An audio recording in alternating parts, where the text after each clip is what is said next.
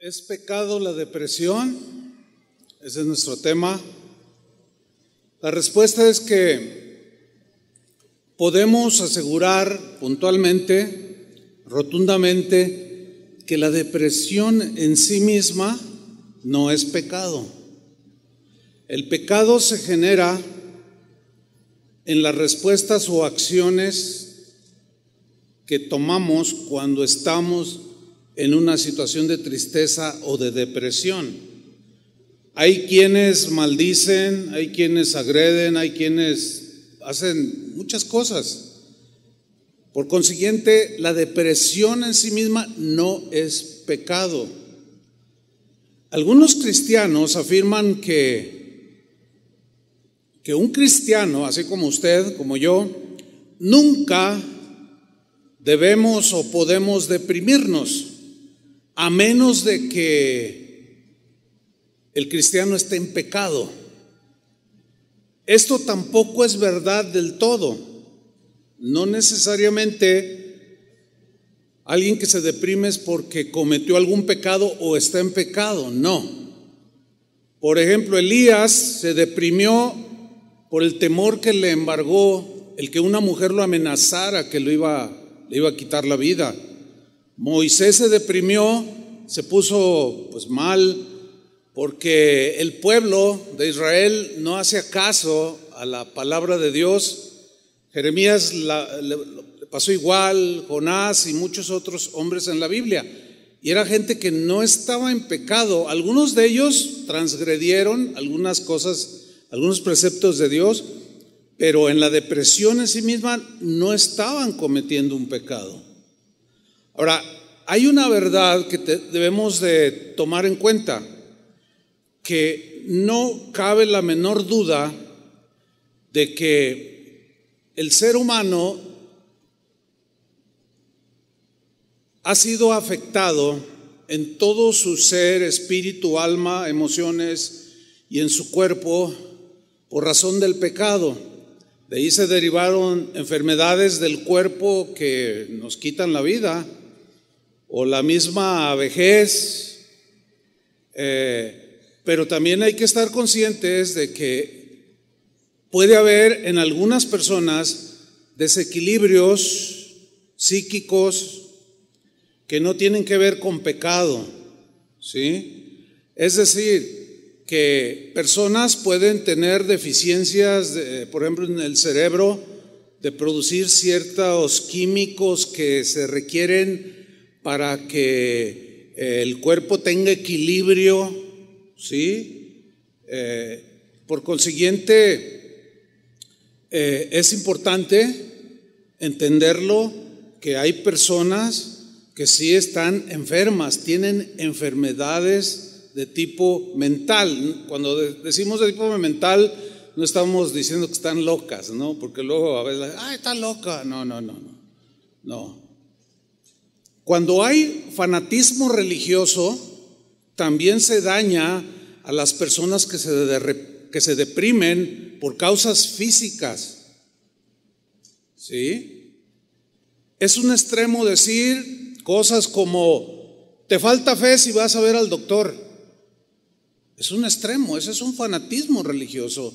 Jesús mismo dijo, los enfermos no necesitan sino de doctor avalando que, pues necesitamos la medicina que Dios de alguna manera permitió que se desarrollara para la protección y la cura de nuestro cuerpo.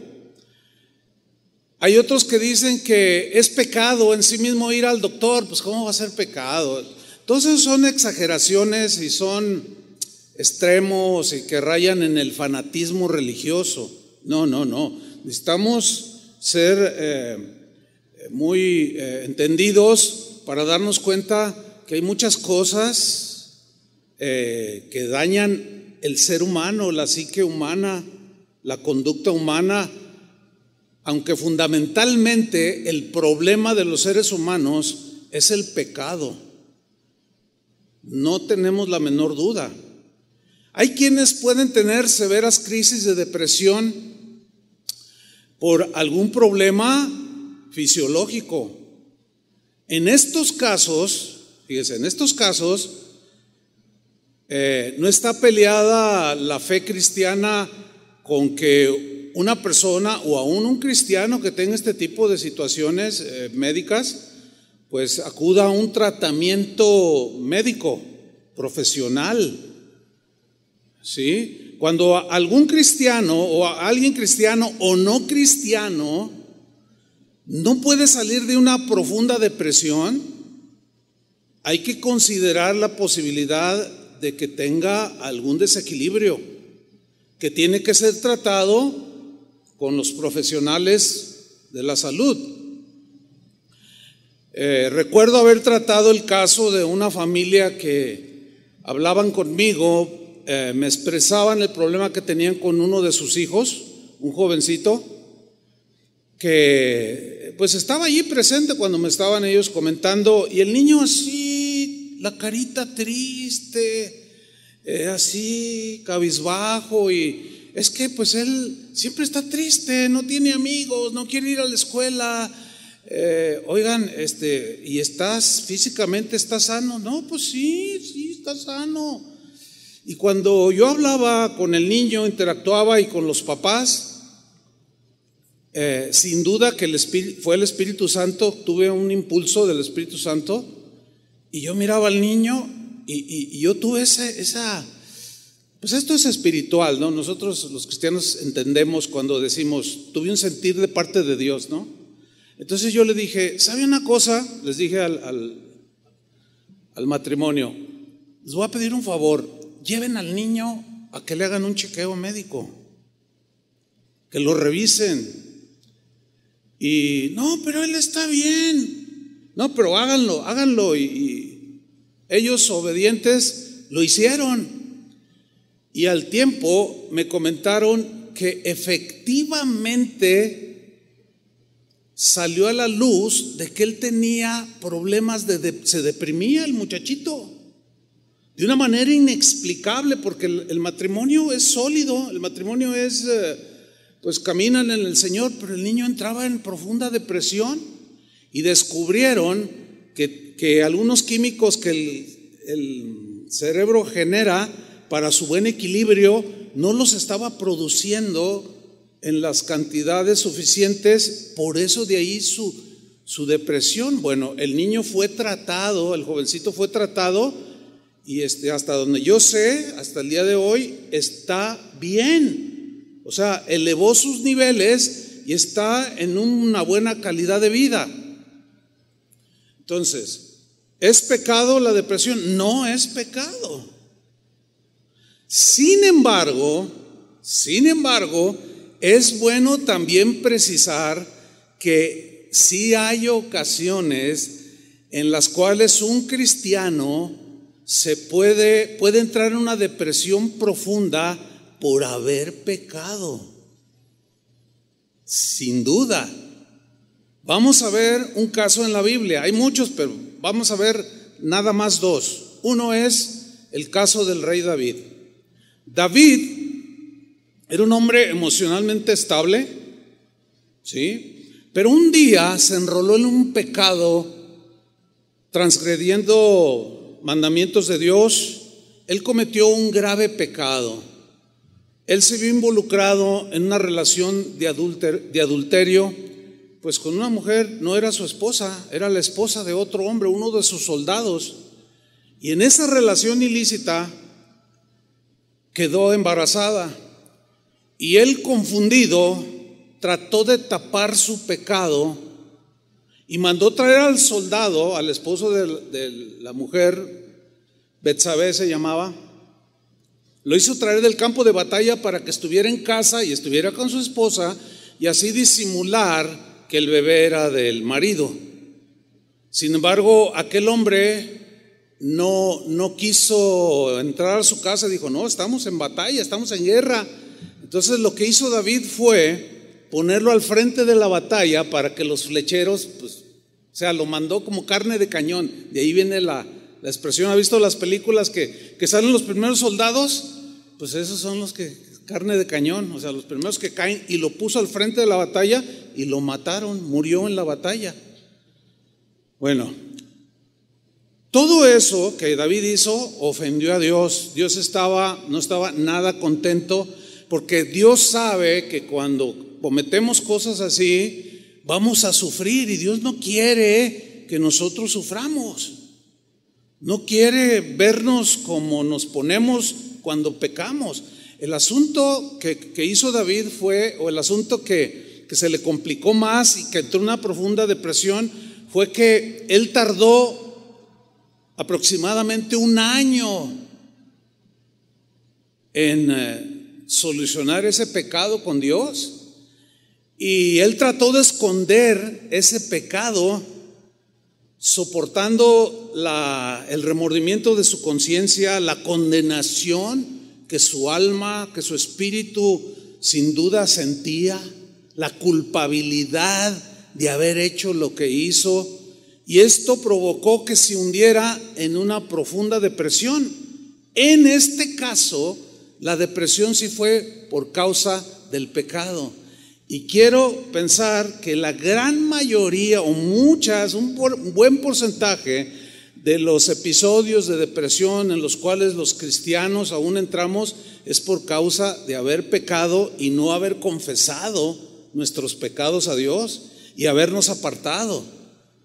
No los confesamos, permanecemos en ellos, los tratamos de cubrir y nuestra conciencia no nos deja tranquilos. La paz de Dios se va, el gozo se aleja, se entra en esa depresión y David en ese lapso escribió el Salmo 32, versículo 3. Y miren lo que dijo, mientras callé, o sea, cayó en cuanto a la confesión de su pecado, que lo tenía en ese momento en una depresión real.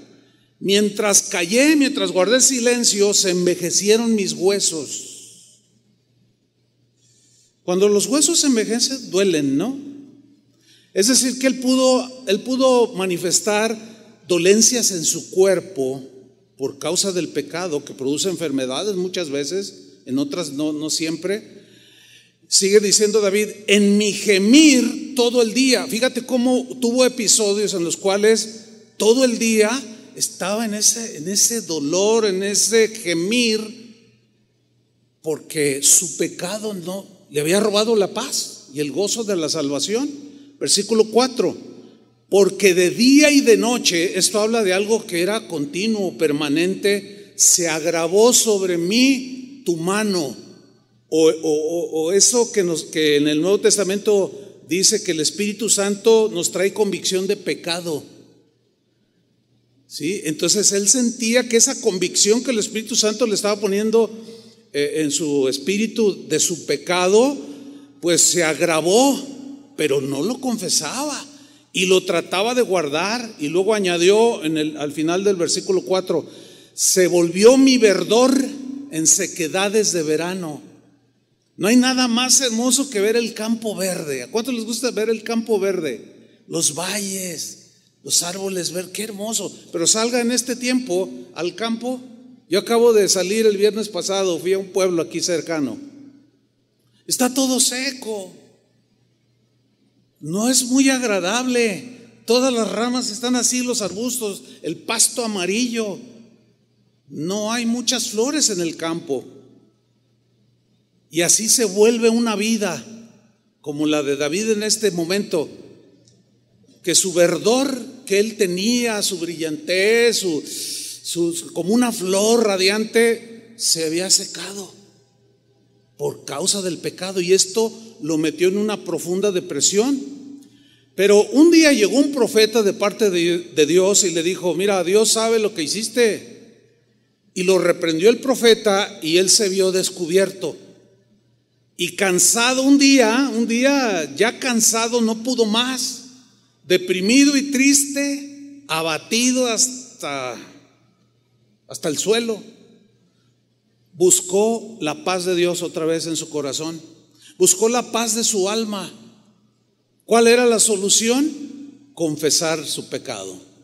Y de allí surgió el Salmo 51, que es un salmo cuando esté en su casa en una meditación, léalo completo, Salmo 51. Este salmo ha traído tanta, tanto verdor a los corazones secos. Ha traído tanta esperanza, tanta confianza en Dios. Ha devuelto la paz a infinidad de cristianos que por alguna razón se deslizaron, cometieron pecados, tenían la conciencia de pecado, pero no lo confesaban. Pero al encontrarse con este salmo, Dios, por medio del Espíritu Santo, los impulsó a beber de nuevo las aguas que refrescan y que riegan ese campo seco y le volvió el gozo de su salvación. Vamos a leer algunos versículos del Salmo 51. Él comienza en ese profundo valle de depresión y al fin se decide por confesar su pecado. Y dice, ten piedad de mí, Dios, conforme a tu misericordia, conforme a la multitud de tus piedades, de tus bondades, borra mis rebeliones. He sido rebelde. Me he rebelado contra, contra tu palabra, me he rebelado a tu voluntad y eso me tiene en este hoyo de depresión. Versículo 2, lávame más y más de mi maldad es esta palabra, lávame, se entiende, eso es metafórico, es obvio, pero se entiende cuando lavamos la ropa, pues la ropa se limpia, ¿no? Queda limpia, se talla, se limpia y, la suciedad se va. Entonces dice David, lávame más y más. La idea es como restregar, límpiame más y más de mi maldad. Reconozco que la maldad me ha envuelto el corazón, mi vida, mis acciones. Y límpiame, límpiame, le dice, de mi pecado, mi pecado. En el versículo 3, David es algo muy importante que es preciso que nosotros pongamos atención a lo que hizo David, que estaba reconociendo ese profundo valle de depresión por causa de pecado. Aquí sí. Y dice en el versículo 3, aquí está el punto, porque yo reconozco mis rebeliones. Lean con atención, yo reconozco mis rebeliones. Ya no le puedo echar la culpa a nadie. No debo de echarle la culpa a nadie de mis acciones. Tengo que hacerme responsable de lo que yo hice. Porque vivió casi un año, quizás echándole la culpa a todo mundo por lo que había hecho. Y somos expertos en acusar a los demás y justificarnos echándole la culpa a otros de lo que nosotros hacemos.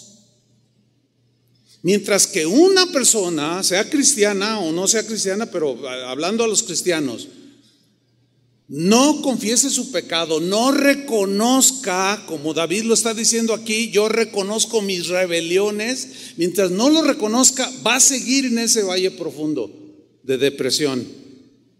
Y va a estar buscando el abrazo de todo mundo y va a seguir igual. Y, por más que cante y que diga y que cite versículos y aún diga, ay, este versículo me bendice, pero si no confiesa su pecado, va a seguir igual.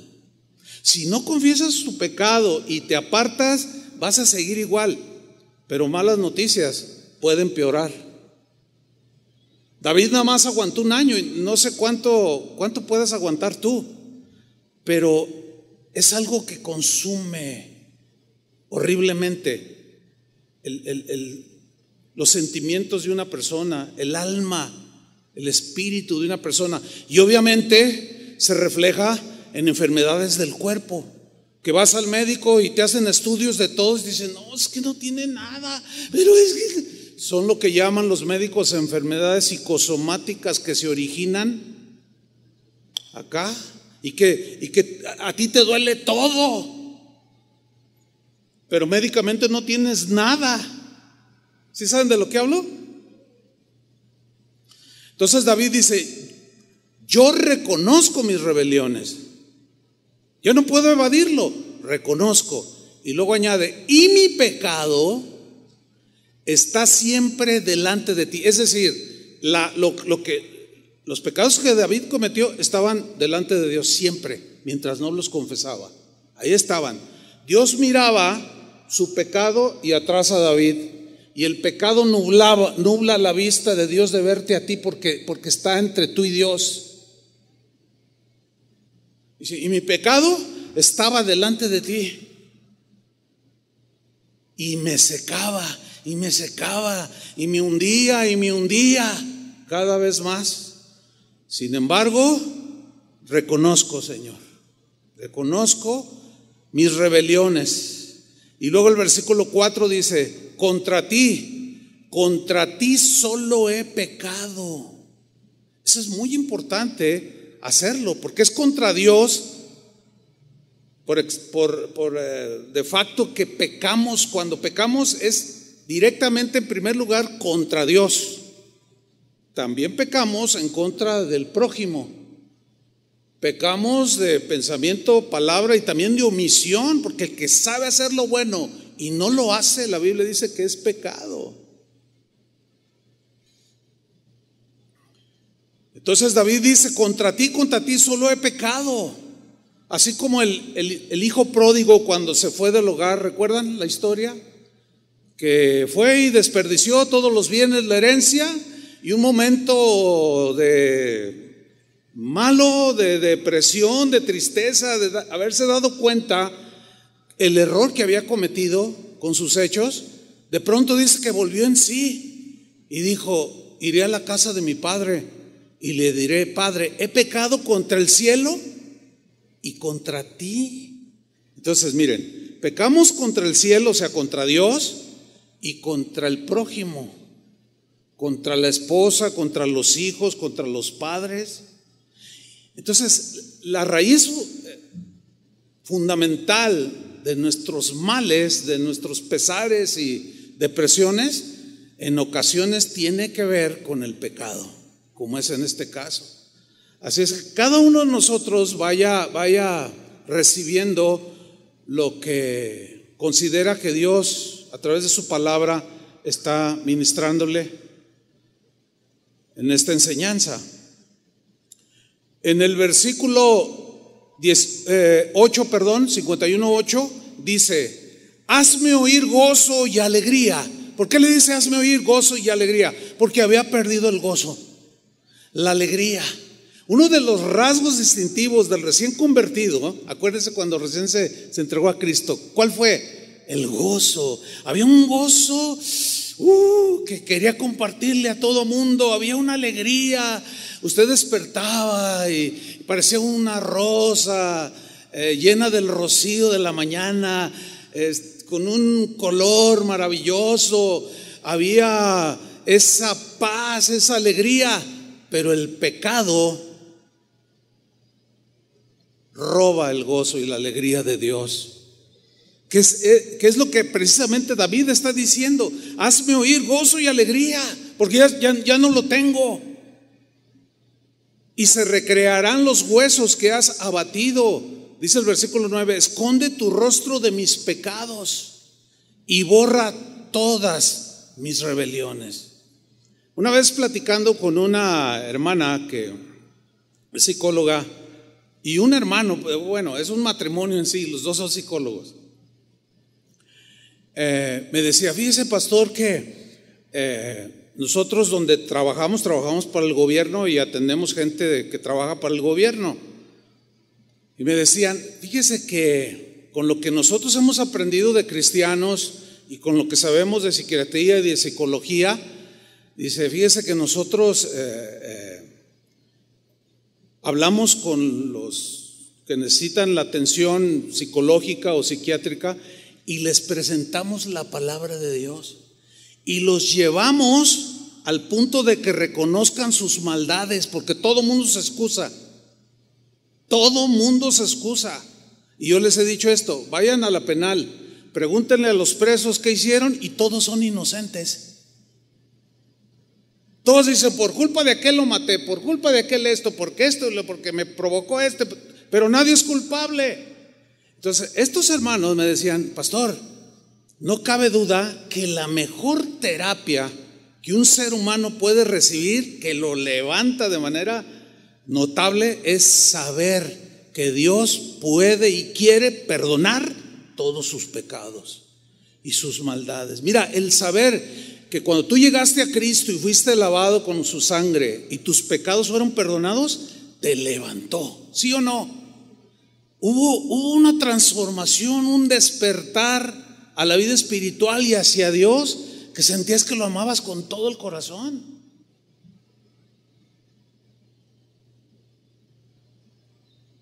Por eso David, bueno, podemos decir que Jesús, Dios es el psicólogo de los psicólogos, ¿o no? Él nos hizo, ¿quién mejor que Él sabe cómo funcionamos? Él es, el psiquiatra de todos los psiquiatras, es el papá de todos.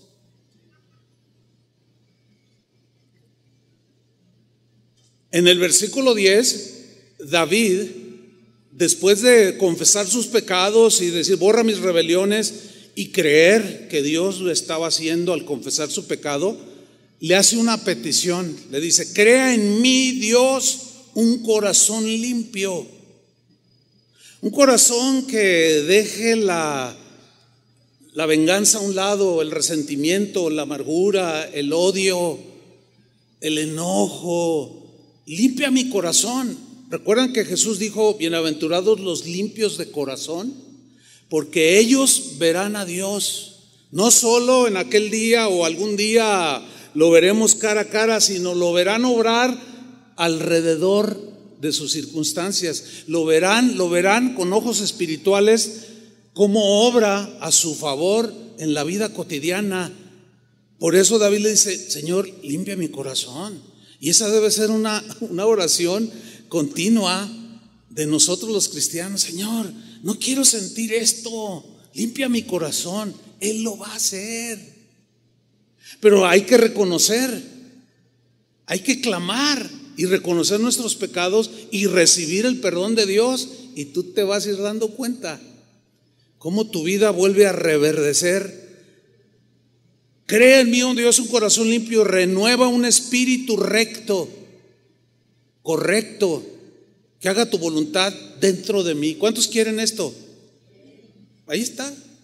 Número uno, reconoce tus pecados, confiésale tus pecados, recibe el perdón de tus pecados y pídele al Señor que te dé un corazón limpio, que te limpie y que te dé un espíritu recto. Y así es como vas a ir creciendo los caminos del Señor. Y, cada día te vas a parecer más a Cristo. Y luego en el versículo 11 continúa David orando y dice, no me eches de delante de ti. Él tenía esa sensación de que Dios lo hacía a un lado, que Dios lo desechaba, pero Dios no desecha para siempre. Nosotros somos los que tenemos esa percepción mientras no confesamos ni reconocemos nuestros pecados. Y él le dice, no eches delante de, no me eches delante de ti y no quites de mí tu Santo Espíritu. Él tenía sensaciones de vacío espiritual. No quites de mí tu Santo Espíritu. Miren, en el Antiguo Testamento, solamente los reyes, los profetas y los sacerdotes eran aquellos en los que el Espíritu Santo reposaba de manera permanente el pueblo en general no. Sin embargo, en el Nuevo Testamento, el Espíritu Santo viene a nosotros a ser morada. Jesús dijo, yo me voy a ir, pero les voy a enviar otro consolador. ¿Se acuerdan? El Espíritu Santo, el Espíritu de verdad, el cual vivirá en ustedes y permanecerá en ustedes. Pero el pecado nos hace tener esa sensación desde que se me va, se me sale y lo que se me viene y lo que se... No, no, no, no, no. Ahí está. Pablo dijo en una de sus cartas, no entristezcáis al Espíritu Santo, con el cual fuisteis sellado. Es decir, esa persona del Espíritu Santo que vive en nosotros se entristece cuando mentimos, cuando engañamos, cuando ofendemos y tenemos esa sensación de vacío y, decimos cosas como, ay, ya se me fue. Esa sensación tenía David, que era un rey. No, ahí estaba el Espíritu y era por el Espíritu que él estaba clamando esto. En el versículo 12 dice David, devuélveme el gozo de tu salvación. Ya había perdido el gozo, la alegría. Qué maravilloso es el gozo del Señor, ¿sí o no? Fíjate, Pablo hablaba mucho del gozo del Señor. Jesús habló de, su gozo que iba a permanecer en los que creyeran en Él. Pero ese gozo nos es robado cuando el pecado nos atrapa. Y se agudiza la situación cuando no lo confesamos. Y se agudiza más cuando no lo reconocemos. Que ese pecado está delante de Dios y está obstruyendo la relación. Devuélveme, le dijo, el gozo de tu salvación. Hoy soy, soy un hombre triste, soy un hombre apagado, seco, y espíritu noble me sustente. Versículo 13. Entonces, y solo entonces, enseñaré a los transgresores tus caminos y miren el resultado de bendición para otros. Y los pecadores se convertirán a ti. O sea, fíjate hasta dónde se extiende la bendición cuando tú y yo reconocemos que hemos fallado, que hemos pecado, cuando confesamos, porque nos vuelve el gozo de la salvación, volvemos a ese primer amor y tú puedes enseñar a otros para que se conviertan a Dios. Eso es maravilloso. Luego en el versículo 14 ya claramente dice, líbrame de homicidios, oh Dios, porque había mandado a la muerte a uno de sus soldados. Líbrame, Señor, yo el pecado me cegó, no me justifico, lo reconozco, pero líbrame, Señor. No quiero yo ser un asesino. Dios de mi salvación y cantará mi lengua tu justicia. Y en el versículo 17 termina diciendo una verdad que delante de Dios siempre está ahí al corazón contrito, o sea, que tiene convicción de pecado y lo confiesa y se humilla, el corazón contrito y humillado, no despreciarás tú, oh Dios. Es decir, para reconocer nuestro pecado tenemos que tener convicción. Constricción se refiere a esa tristeza, pero que según Dios, que nos lleva al arrepentimiento. Y como consecuencia a la limpieza de nuestras maldades de nuestros pecados. Y ese corazón contrito y humillado no despreciarás tú, oh Dios. En el Salmo 32, versículo 1, David continúa y dice, bienaventurado aquel cuya transgresión ha sido perdonada y cubierto su pecado. Feliz, dichoso, bienaventurado aquel aquella persona, aquel ser humano cuya transgresión ha sido qué? Perdonada. Ahí está. El psicólogo de psicólogos, el psiquiatra de psiquiatras, llevándonos a la solución para salir de esas profundas depresiones que muchos cristianos experimentan cuando se dejan atrapar por el pecado. Bienaventurado aquel cuya transgresión ha sido perdonada y cubierta, cubierto su pecado. Bienaventurado el hombre a quien Jehová no culpa de iniquidad. O sea, ya le borra sus pecados, ahora sí que borrón y cuenta nueva, y en cuyo espíritu no hay engaño. O sea, el corazón sobre una transformación se vuelve más sincero. ¿Entienden? Más abierto delante de Dios. O sea, es para nuestro beneficio. Por eso dice, dichosos, felices, bienaventurados, aquellos a quienes Dios no los inculpa de iniquidad y cuyo pecado ha sido cubierto y en cuyo espíritu no hay engaño, ha habido una transformación y hacia allá es donde Dios nos quiere llevar a cada uno de nosotros. Otro ejemplo en la Biblia de cómo eh, el pecado nos, nos puede conducir a la tristeza y a una profunda tristeza que puede caer en la depresión. ¿sí? En el ámbito médico no puedo meterme porque no soy médico, ¿verdad? Les mencioné que hay desequilibrios y traumas psicológicos que, que afectan a mucha gente, cristianos y no cristianos, pero eso debe de ser tratados por, por los médicos. Pero, pero en lo espiritual sí tengo autoridad para, para enseñar lo que estoy enseñando, porque ahí está en la Biblia. Y en este caso, esta este es mi, mi, mi labor. Cuando Jesús fue negado por Pedro, Pedro pecó. Esto lo hizo entrar en una profunda tristeza. Se sintió como, quién sabe cómo se ha de haber sentido. Yo más o menos trato de imaginarme como el peor, como el traicionero, como, como el peor. Vamos a leer rápido. Lucas 22, 54. Voy a leerlo en la versión del lenguaje actual. Prenden a Jesús ahí en el huerto de Getsemaní y de ahí partimos la lectura. Los que arrestaron a Jesús lo llevaron al palacio del jefe de los sacerdotes. Acuérdense que cuando lo agarraron todos corrieron. Dice en otros los evangelios. Aquí dice, Pedro lo siguió desde lejos. No, no se sabe a qué distancia, pero me imagino que más de 50 metros no ha de haber sido. O sea, huyeron, pero él, él, algo le llamaba, algo como queriendo hacer algo. De hecho, lo intentó. ¿Se acuerdan que sacó la espada y le cortó la oreja a uno de ellos? Jesús le dijo, no, no, así no, guarda la espada. Cuando, cuando ya lo agarran, todos corren y Pedro lo va siguiendo de lejos. Estaba confundido, estaba impactado. Cosas que nos pueden suceder a nosotros. Dice el versículo 55, allí en medio del patio del palacio habían encendido una fogata y se sentaron alrededor de ella. Pedro también se sentó con ellos. En aquel tiempo solían usar capas y se podían cubrir un poco el rostro y pues, quién es, quién sabe.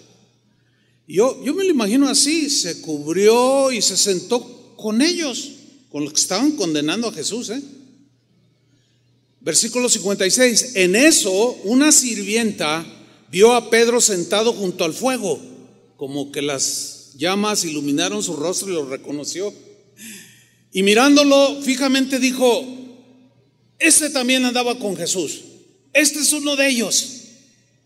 Yo lo vi. Versículo 57. Pedro lo negó y dijo, mujer, yo ni siquiera lo conozco. Miren, cualquiera de nosotros, en un momento de presión, en un momento como el de Pedro, de confusión, podemos pecar, podemos fallar. El problema no es fallar, sino cómo enfrentas el error de haber fallado. Porque, porque somos seres humanos propensos a fallar. La Biblia dice, no hay un solo justo. No hay hombre en la tierra que nunca peque, todos pecamos porque nacemos ya con la naturaleza inclinada hacia la maldad. Ese no es tanto el problema, sino el problema es qué vamos a hacer o cómo vamos a responder cuando fallamos. ¿Lo vamos a guardar el pecado, la maldad o lo vamos a confesar a Dios? Ese es el punto. Entonces él dijo, mujer, ni siquiera lo conozco. Versículo 58, al poco rato no pasó mucho, un hombre lo vio y dijo, tú también eres de los seguidores de Jesús. Yo te conozco, sé que andabas con ellos, hasta demonios sacaste, qué sé yo. Pedro contestó, no hombre, no lo soy. No, yo no soy ese que tú dices. Volvió a negarlo la segunda vez. 59. Como una hora después, otro hombre insistió. Piense cómo era conocido, ¿eh? Porque fueron tres personas distintas. Otro hombre dijo, yo estoy seguro de que este era uno de sus seguidores, pues también es de Galilea. Pedro contestó, hombre, ni siquiera sé de qué me hablas. En la Reina Valera dice que él maldijo. Algunos, eh, yo, yo, estoy, yo me inclino a decir que esa, eso de maldición, de maldecir, no fueron palabras groseras, sino de negación. De negación que lo conocía. Porque decir otra cosa que Dios no es o, negarlo es, es como mal, mal decir, hablar mal. Ahora, ¿qué sucedió? En el versículo 60 Hombre, ni siquiera sé de qué me hablas. No había terminado Pedro de hablar cuando de inmediato el gallo cantó. En ese momento, aquí es donde quiero que ponga mucha atención. Porque Jesús le había dicho que lo iban a crucificar y Pedro dijo, no, yo doy mi vida por ti. Dijo, mira Pedro, no confíes tanto en ti. En pocas palabras, ¿no? Este, confía en, en mí, en Dios. No, no, yo soy acá el Juan Camaney, yo soy el superhombre, ¿verdad? El capitán, no sé qué.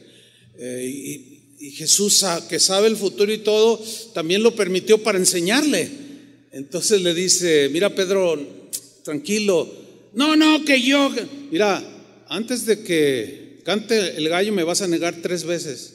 No, no, tú vas a ver que no, o sea, no confíes en tu propia prudencia.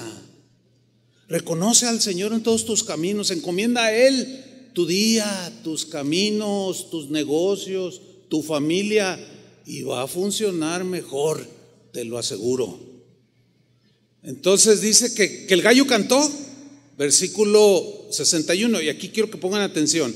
En ese momento, justo cuando el gallo canta, después de que Pedro lo negó tres veces, Jesús se volvió, me gusta esta traducción porque plasma como más, más vívido el momento, lo cual me comprueba de que no era muy, muy lejos la distancia.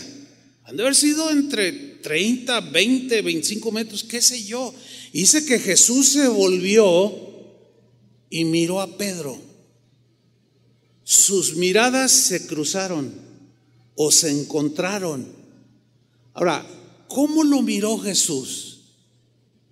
Así como cuando tú miras al que te cae mal,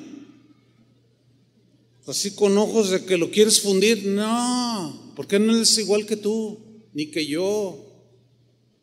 Porque el lenguaje corporal, el, el cuerpo también tiene un lenguaje, las miradas tienen un lenguaje, las muecas, las sonrisas, Fíjate, una sonrisa puede ser bien sincera, así como de simpatía, y una sonrisa así de, me los vas a pagar. ¿No? Qué horribles somos, ¿a poco no? No, no, no, así hablando en plata pura. Somos seres, la verdad, la verdad, despreciables. Sin embargo, para Dios que nos creó, nos ve diferentes. Por eso quiere ver a Cristo formado en nosotros. Y esa mirada no era de condenación, estoy convencido que no. Era una mirada que es la misma con la que te mira a ti cuando fallas, como cuando me mira a mí cuando me equivoco. Una mirada llena de compasión, de paciencia, una mirada tierna que no ha cambiado, hermanos. La misma mirada que recibió Pedro es la misma con la que te mira a ti. Porque mira la reacción de Pedro. Jesús se volvió y miró a Pedro. Entonces Pedro se acordó de lo que Jesús le había dicho.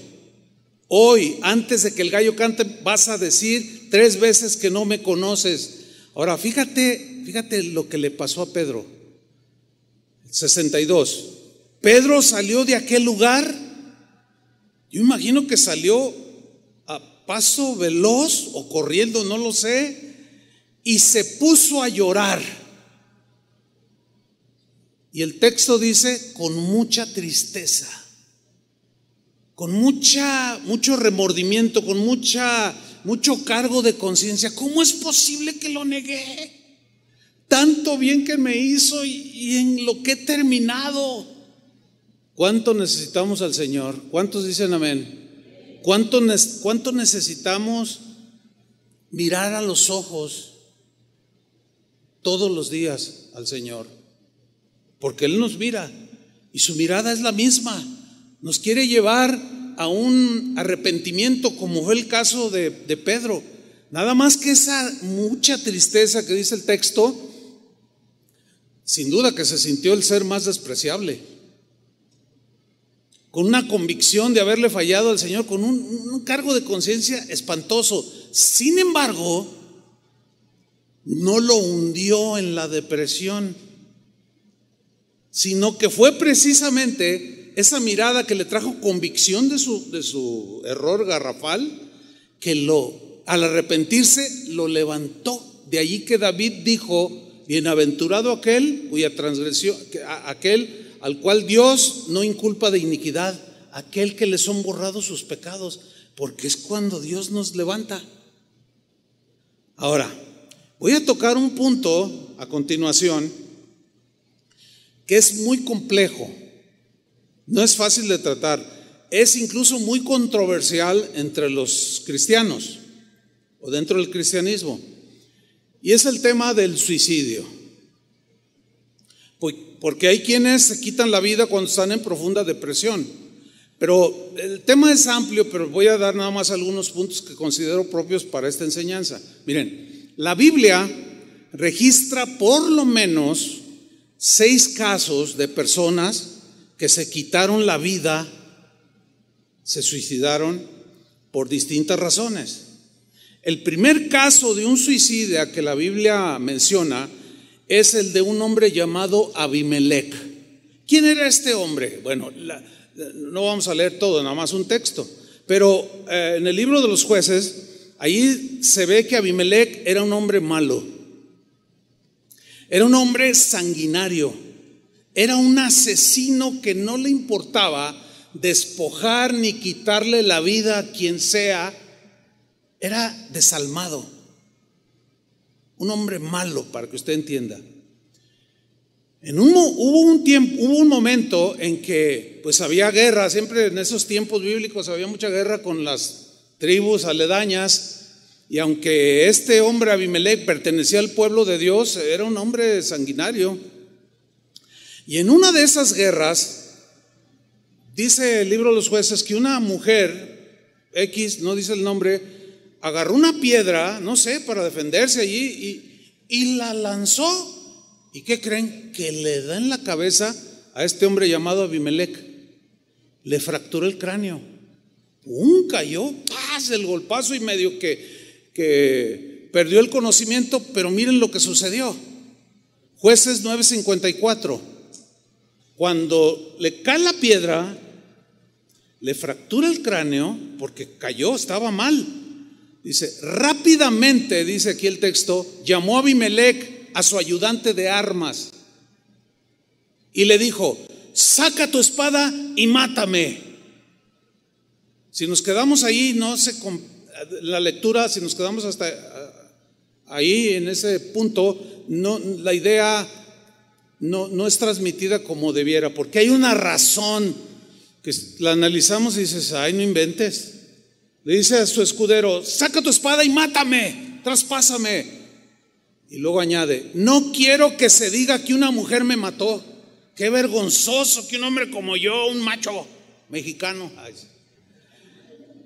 En la guerra una señora agarra una piedrita y me la lanza y me tumbó y aquí estoy, ya no puedo levantarme, estoy mal. Bueno, se asume que le fracturó el cráneo. Si una piedrita así chiquita te puede hacer causar mucho daño, imagínate, se entiende que era una piedra de buen tamaño, y dice, no, no quiero ser avergonzado y que digan, Abimelech lo mató una señora. O sea, el tipo le daba, fíjate, fíjate el orgullo que se cargaba este asesino. No, cuando miro, cuando, no, no, no pudo ser de hombre a hombre, fue una señora que aventó una piedrita y me cayó a mí. Y no, no puedo permitir semejante vergüenza. Fíjate nada más que tontera de razonamiento. Qué manera tan torpe de razonar para no ser avergonzado. Hay mucha gente que llega a esos extremos. Es que me da vergüenza esto, es que ya no puedo, ay, es que lo que me hicieron, es que ya mira cómo vivo, estoy, no, ya para qué vivo y se quitan la vida. Increíble, ¿no? Ahí está un ejemplo. Entonces su ayudante, ¿qué hizo? Le clavó la espada. Y Abimelech murió. El segundo caso es de un hombre más conocido, era el rey Saúl. Sabemos que era un hombre celoso, era un hombre envidioso, era un hombre y era del pueblo de Dios, ¿eh? pero no trataba sus asuntos delante de Dios y los guardaba. Ese es el punto. Él odiaba a David, le tenía muchos celos, era un hombre ególatra, era un hombre soberbio. Un día hubo una batalla con los filisteos y matan a tres de sus hijos. Entre esos estaba Jonatán, el más destacado, uno de los personajes más destacados de la Biblia, porque se ve que era un hombre pues íntegro, derecho, y en esa batalla mueren sus tres hijos. En esa misma batalla él resulta herido. Se entiende eh, que al grado de ya no poder combatir. Y al verse en esa condición, miren lo que hizo, primero de Samuel 31.4 en la versión en lenguaje actual.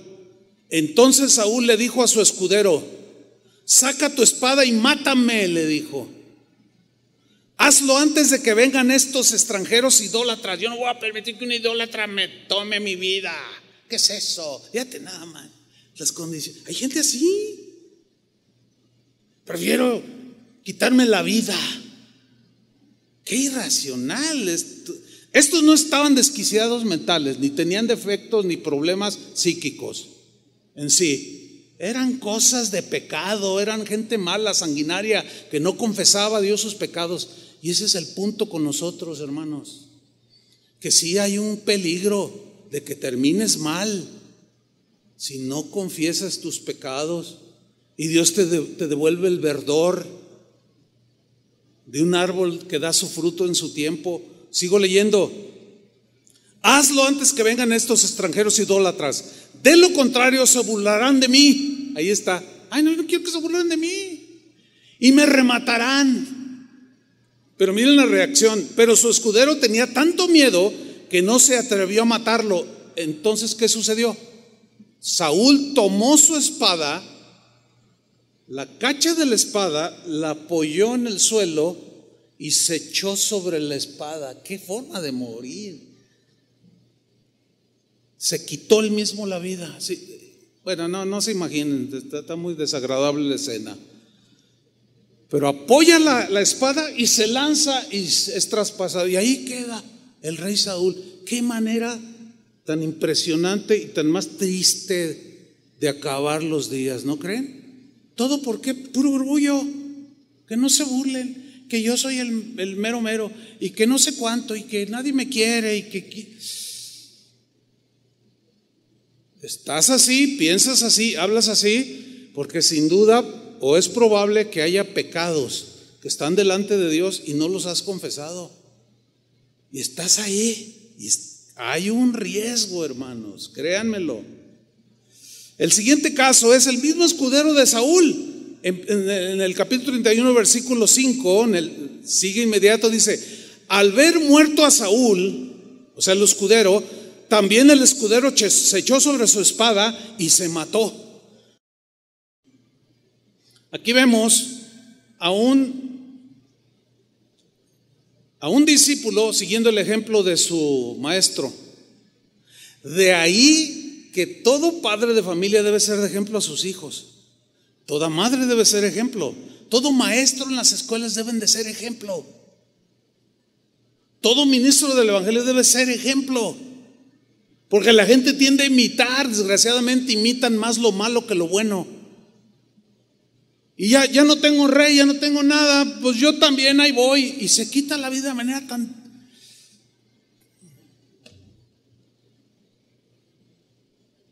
tan terrible. ¿Qué forma de, de terminar la vida?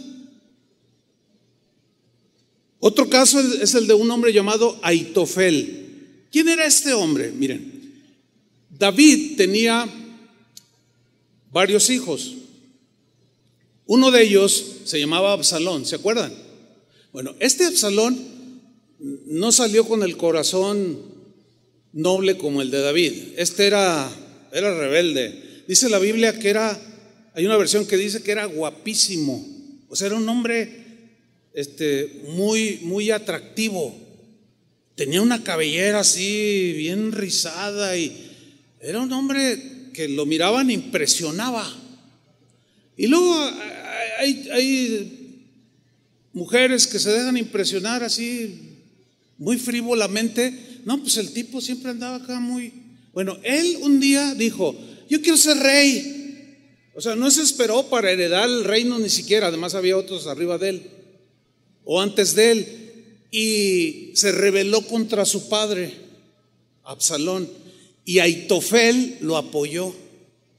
Le digo, sí, sí, tú eres el más guapo, tú eres el mejor, sí, yo te apoyo. Y se nombró rey, se autoproclamó rey, le dio un golpe de estado a su padre, era un traicionero. Qué horrible ser traicionado, y más por un hijo. Es de los eventos más difíciles que un ser humano puede enfrentar, la traición de alguien y más cercano al cual amas. Bueno, este tal Aitofel que apoyó a Absalón, hubo un momento en que siguió aconsejando a Absalón y a los israelitas que apoyaban a Absalón, pero no le hicieron caso. Y miren lo que sucedió. Segundo de Samuel 17:23, versión Palabra de Dios para todos. Al ver a Itofel que los israelitas no habían seguido su consejo, o sea, como diciendo, no, bueno, lo, que dijiste antes estaba bien, pero este no, no, no, no, no, no, no queremos oírte. Al ver que no habían seguido su consejo, fíjense lo que hizo, callado, calladito, ensilló un asno, dice, y se fue a su pueblo natal. Fíjense, fíjense su proceder, ¿eh? pongan atención. Después de dejar en orden todos sus asuntos, pagó la luz, el teléfono, dejó su testamento, arregló todos sus asuntos bien. Después de dejar en orden sus asuntos familiares, se ahorcó. Pero ¿cuál fue la razón? Porque ya nadie, ya no sirvo para nada, ya nadie me hace caso. ¿Para qué estoy en este mundo? Mucha gente piensa así. Eso no es más que un orgullo que te puede destruir. Fue y y murió sepulta y fue sepultado en la tumba de su padre. ¿Notan las maneras de morir tan tristes? Bueno, está el caso de otro hombre llamado Simri. ¿Quién era Simri? Era un comandante del ejército de Israel. Él, para llegar a sentarse en el trono de Israel, asesinó al rey que estaba en ese momento. Se llamaba Ela. Así se llamaba él. Pero obviamente se hizo una, toda una revuelta, defendieron pues ese reinado, se vio acorralado por los que estaban del lado, del rey que él había asesinado, era un asesino. Miren lo que hizo, Primera de Reyes 16, 18. Al ver Simri tomada la ciudad, se metió en el palacio de la casa real, se encerró y prendió fuego a la casa consigo dentro. Qué horrible, hermano. ¿Te puedes imaginar? Selló las ventanas, las puertas, luego prendió fuego para morir quemado. O sea, ¿por qué llega, llegan a ese grado? Era un asesino. Nunca, y era del pueblo de Dios, decía que era del pueblo de Dios. Pero asesinó, despojó, todo a mansalva. Nunca confesó, nunca reconoció. Era un hombre vacío, seco. Y cuando vio sus aspiraciones truncadas, se quemó el mismo. Qué horrible, hermanos. Ahora, quiero que vean el versículo 19. Así murió este hombre por los pecados que había cometido. ¿A dónde lo llevaron sus pecados no confesados? Al suicidio, hermanos.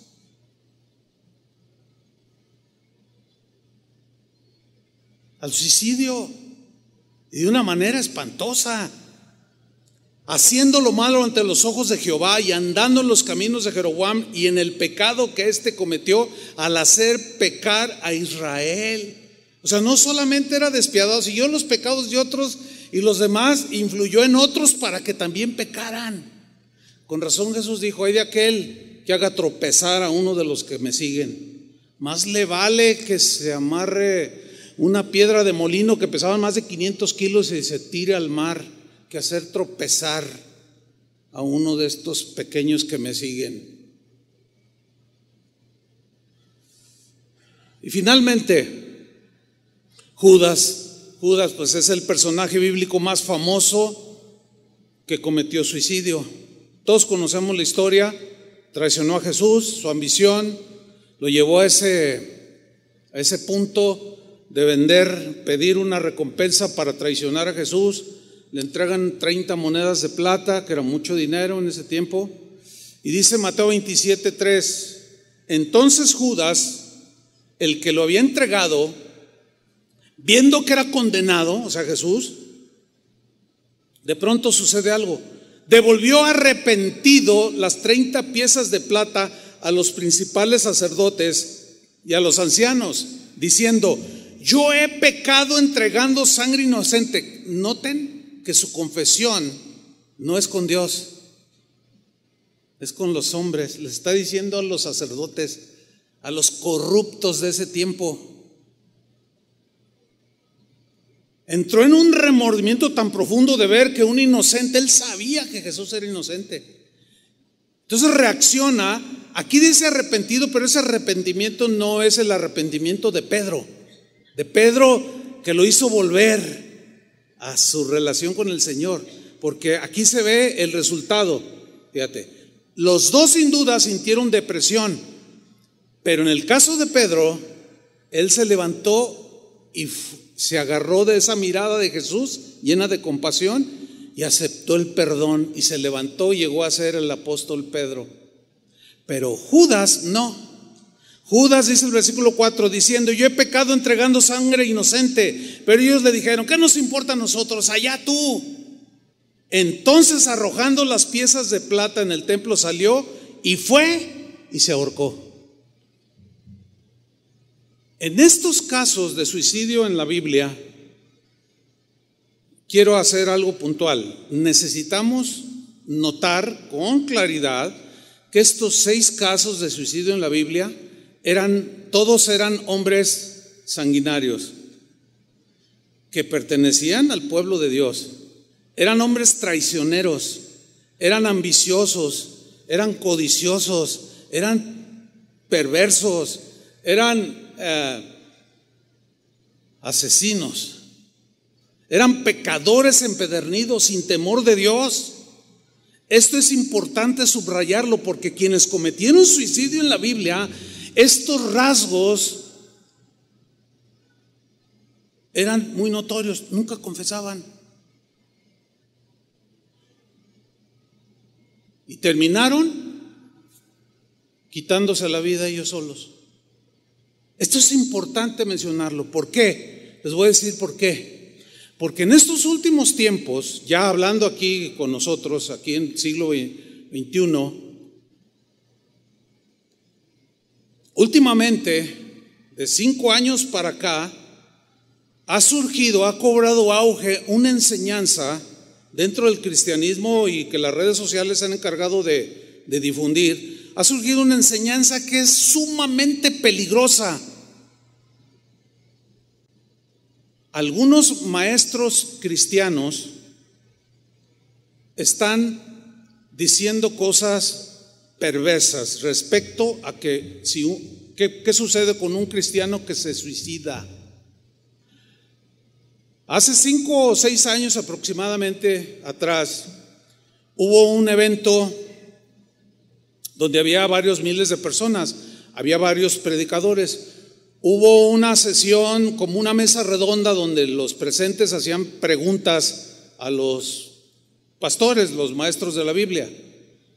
Entonces, uno, uno de los asistentes le hizo una pregunta a un pastor, a un pastor que pues, es, reconocido y lo tienen en, en alta estima, y le preguntaron la siguiente pregunta. ¿Qué pasa con un cristiano que se suicida? Y este pastor, sin medir consecuencias de la diversa audiencia que tenía allí, contestó sin miramiento alguno lo siguiente. Dijo, se va derecho al cielo. gente que estaba allí presencial en esa conferencia, había buena, buena cantidad de pastores y miembros de iglesias en general, se levantaron en señal de desaprobación de tal afirmación tan absurda, tan falta de sabiduría, soltarla sin... No, no pasa nada. Nuestra salvación en Jesús está segura, hagas lo que hagas, este, te pegas, te te vas derechito al cielo. Muchos de ellos se levantaron y se salieron. Ahora, yo, yo en lo personal, yo quiero decirles esto a ustedes en esta mañana. Es muy importante, yo quiero resaltar lo siguiente, escuchen, ninguno de los hombres de Dios que vemos en la Biblia, que se deprimieron profundamente, Aún algunos de ellos desearon morir en ese, en ese, momento. Algunos también le pidieron a Dios, quítanos la vida, Señor. ¿Se acuerdan? Ya vimos algunos, como Elías, Jonás, etc. Sin embargo, ninguno de esos hombres de Dios jamás, jamás, jamás de los jamases intentaron siquiera ni insinuaron nada acerca de quitarse la vida por su propia mano. Pero aquellos que no confesaron sus pecados, como los ya mencionados, asesinos, perversos, mentirosos, traidores, esos tomaron su vida en sus manos. Entonces, ¿cómo se puede decir a una audiencia que quién sabe cómo andan con el Señor? Decir, no, pues, ¿sabes qué? ¿Te sientes mal? ¿Y qué pasa si me suicido? Pues no te pasa nada, te vas derechito con el Señor. Wow. Wow.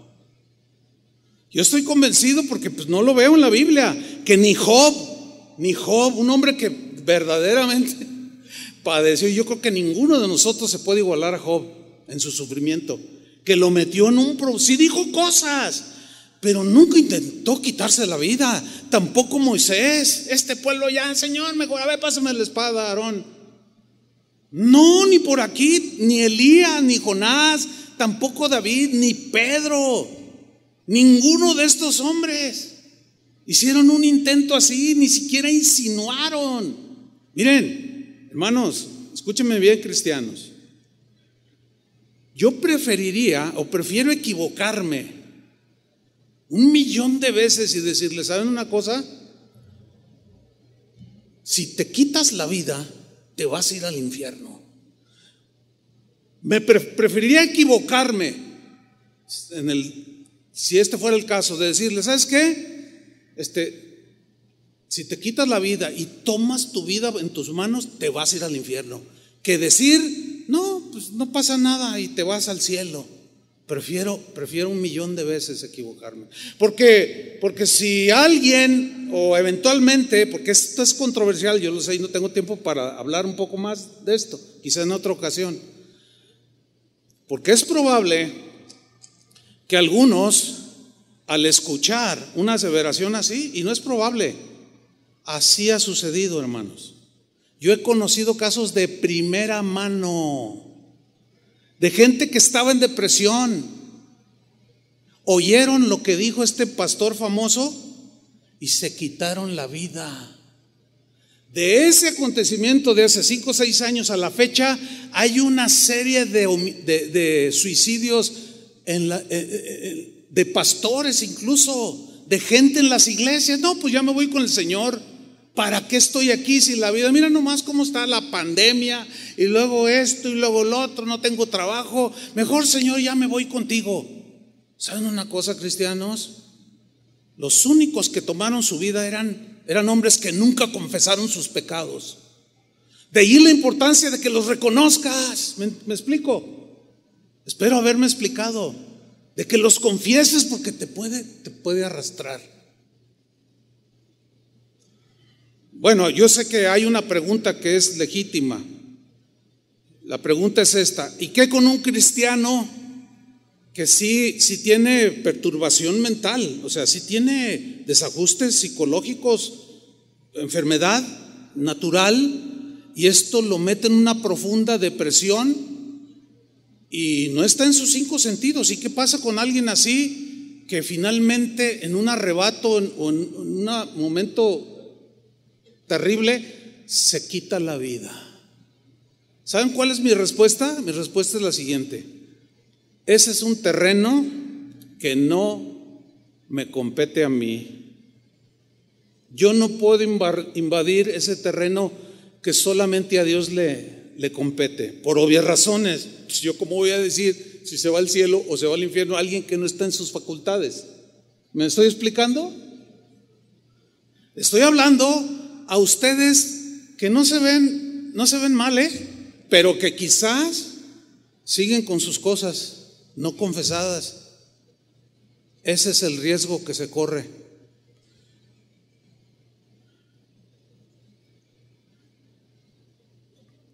Lo que sí puedo yo decir es que un verdadero cristiano puede caer en una depresión. Eso sí, estoy consciente. Incluso una depresión profunda. Un verdadero cristiano puede experimentar eso como cualquier ser humano. Puede incluso desear la muerte, pero jamás, jamás intentará quitarse la vida. Jamás. Miren lo que dice primero de Juan capítulo 3 versículo 14. Nosotros sabemos, dice Juan, que hemos pasado de muerte a vida porque amamos a los hermanos. El que no ama a su hermano permanece en muerte. Lean el versículo 15. Todo aquel que odia a su hermano es que homicida, homicida es aquel que arrebata la vida de otro ser humano. Y el que se autoarrebata la vida que no le pertenece, porque como dijo Job, refiriéndose a sus hijos que habían muerto, Jehová dio, Jehová quitó. Jehová Dios, Jehová Dios da la vida, solo Dios la puede quitar. Nosotros por ninguna justificación podemos hacerlo porque caemos en el rasgo, en el rasgo de homicidas. Yo sé que algunos lo van a justificar, yo, yo entiendo esto, lo he estudiado por años. Y van a decir, no, no, pero, pues es que, y, argumentan. Pero miren lo que dice, todo aquel que odia a su hermano es homicida. Y sabéis que ningún homicida, y ahí entra el suicida, lo quieran o no, lo aceptan o no, porque un homicida es el que quita la vida.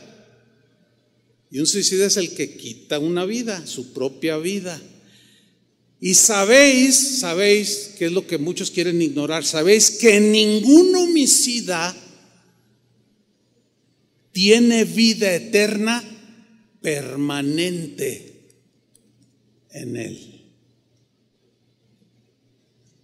Yo prefiero creer lo que dice la Biblia que lo que dicen los maestros, porque nos podemos equivocar, pero hay de equivocaciones a equivocaciones. Finalmente, hermanos, Pablo, sin duda, un hombre que fue apedreado, perseguido, naufragó, lo quisieron matar quién sabe cuántas veces, lo apedrearon, lo...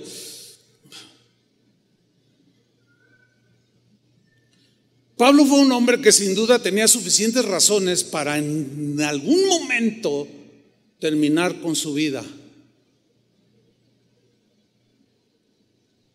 Porque muchos lo han hecho. Sin embargo, no lo hizo. Pero ¿por qué Elías no se quitó la vida? ¿Pero por qué Job no se quitó la vida? ¿Y por qué Abraham cuando iba a ver que sacrificar a su hijo, pues, pues mejor me mato yo? ¿Por qué no? Ni, ningún hombre ni mujer de, como los que menciona la Biblia, ni siquiera insinuaron, ni intentaron siquiera quitarse la vida. ¿Y por qué esos otros seis sí? ¿Y por qué Pablo no? teniendo razones suficientes. Por muchísimo menos, mucha gente se quita la vida de lo que el apóstol Pablo vivió. Es más, Pablo ni siquiera avaló un eventual suicidio de un cristiano. Mucho menos insinuó la opción para un cristiano de salir por la puerta falsa del suicidio. Y mucho menos asegurar o enseñar que el que se quita la vida se va al cielo. Para nada. Termino leyendo 2 de Corintios 4, 7. Y dice así, cuando Dios nos dio la buena noticia, o sea, el Evangelio, puso, por así decirlo, un tesoro en una frágil vasija de barro. O sea, él decía, yo soy como una vasija y lo que depositó eso es lo valioso del Evangelio. Ahora, ¿en qué consiste el Evangelio? ¿En un Evangelio con la opción de muerte o de vida? Pregunto. Pues de vida. Bueno, continúo. Así cuando anunciamos la buena noticia, la gente sabe que el poder de ese mensaje, el poder de ese mensaje viene de Dios. El mensaje de Dios es tan poderoso que puede sacar a la persona más deprimida del, del hoyo más profundo, como a Job, como a Elías, como a Jonás, como a Pablo, como a Pedro. Ese mensaje es poderoso. No, no creo que haya opción de que ese mensaje se haya, haya rebajado su poder para tener la opción. Ah, pues me, me, encierro en mi cuarto, prendo fuego. Agarro un cuchillo y me tiro sobre él. Agarro una pistola y me tiro un balazo. Pero para nada en qué mente cristiana cabe eso, hermanos. Bueno, al menos Casa de Opción reprueba esa enseñanza. No coincidimos con ella, porque lo que me dice la Biblia es otra cosa y Pablo lo está diciendo. La buena noticia, el poder, tiene un poder, es el mensaje de Dios, no es de nosotros que somos tan frágiles como el barro, pero el mensaje tiene poder. Dice el versículo 8, por eso aunque pasamos por muchas dificultades, no nos desanimamos. O sea, en otra parte dice que sí se entristecía, pero no al grado de decir ya, Timoteo, traspásame con la espada. No inventen. ¿De dónde? Entonces dice, sí, tenemos muchas dificultades, pero no nos desanimamos al grado de, ah, ya no tengo esperanza. No, tenemos preocupaciones, sí, tenemos preocupaciones, pero no perdemos la calma. La gente nos persigue y ya como sufrieron la persecución, pero Dios no nos abandona, nos hacen caer, pero no nos destruyen. A donde quiera que vamos, todos pueden ver que sufrimos lo mismo que Cristo y que por obedecerlo estamos siempre en peligro de muerte. Qué, vida tan difícil, hermanos. Pero también pueden ver por medio de nosotros que Jesús tiene poder para dar vida. Él dijo, las palabras que yo les he hablado son espíritu y son vida. Jamás puede producir en la vida de uno, de un creyente o de un cristiano, el quitarse la vida. Y si alguien lo logra es porque era como un Simri, como un Aitofel, como un Saúl, como un Judas, que traicionaron, mintieron, asesinaron, pero nunca confesaron sus pecados y nunca salieron de ese hoyo de la depresión y decidieron terminar con su vida. No, hermanos, eso no es para nosotros. Reprobamos ese mensaje. Creemos que el Evangelio es vida, da vida. Esto, ¿quién no ha tenido esos, esos, esos tiempos difíciles? Todos. Pero ¿cuántas veces el Señor nos ha levantado con su palabra? A ver, digan amén o no digan. Yo he tenido momentos difíciles, pero jamás por acá, ay, quitar, no, no, no. Encuentro mucha palabra de Dios que me levanta, que me da ánimos para continuar. Y cuando leo la promesa de Apocalipsis, allá en el cielo, no habrá más llanto, ni más tristeza, ni más dolor. Y se acabó. Pero aguanten cristianos como verdaderos cristianos. Porque el que decide quitarse la vida y lo logra fue un apóstata. Porque negó el poder de Dios, negó el poder del Evangelio y negó que Dios es fiel para perdonar sus pecados y decidió tomar justicia por su propia mano, pero el fin es de perdición eterna. Había que decirlo y se dijo, como dicen por ahí. ¿Cuántos creen que el Evangelio es el poder de Dios para salvación? Dele un aplauso al Señor. Gracias, Señor.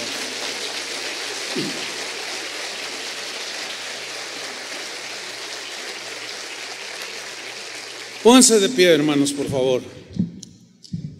Y con tus manos levantadas en señal de rendición, reconoce tus pecados. Dile, Señor, sí he pecado, mi pecado está delante de ti. Reconozco mis rebeliones, Señor. Quiero salir de este hoyo, de este vacío. Vuélveme el gozo de tu salvación, Señor. Necesito tu paz que he perdido. Pero confieso mi rebeldía. Confieso mis sentimientos malos, mis maldades, mis rebeliones, Señor.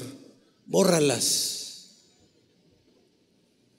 El apóstol Juan dijo, si confesamos nuestros pecados, Él es fiel y justo para perdonarnos y limpiarnos de toda maldad.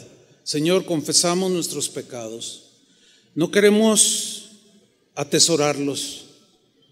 Queremos que estos sean limpiados, borrados y que no haya nada que tú nos acuses de iniquidad, de maldad, Señor.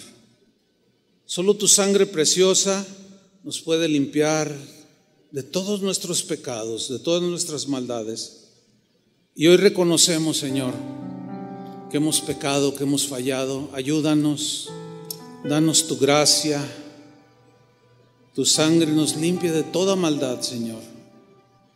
Necesitamos estar al día, al día, con convicción de que pecado acumulado va endureciendo el corazón y podemos terminar en la apostasía, como esos hombres que mencionamos, que tomaron la vida en sus manos, hicieron justicia por sí mismo y en un acto irracional se quitaron la vida. Pero oramos por aquellos que sí tienen enfermedades que los pueden meter en situaciones así. Pero nuestro tema que tú quisiste enseñarnos hoy es de confesar nuestros pecados para no atesorarlos y terminar como estos hombres malos terminaron. Lávanos, Señor, y seremos limpios. Tu sangre nos limpie de toda maldad, todo pecado, Señor. Ahora con tus manos levantadas, dile, Señor, yo recibo tu perdón pero reconozco mis rebeliones, reconozco que yo soy. Y así como David, que trató de esconder su pecado, finalmente lo confesó y quedó registrado en la historia a pesar de los feos pecados que cometió como un hombre conforme al corazón de Dios. Porque terminó, en medio de esos tiempos difíciles, terminó limpio, rescatado de su vida pecaminosa. Señor, derrama tu gracia. Hay algunos hermanos que están deprimidos por pecado, otros por otras razones, pero en el caso de hoy, por el tema, si hay algunos deprimidos que confiesen sus pecados, Señor. Una vez confesados, son limpiados por tu sangre preciosa. Dile, Señor, dame tu gracia, sosténme con tu gracia, ayúdame para apartarme de todo eso feo que no te agrada y que me hunde a mí en depresión. Adoremos al Señor un momento.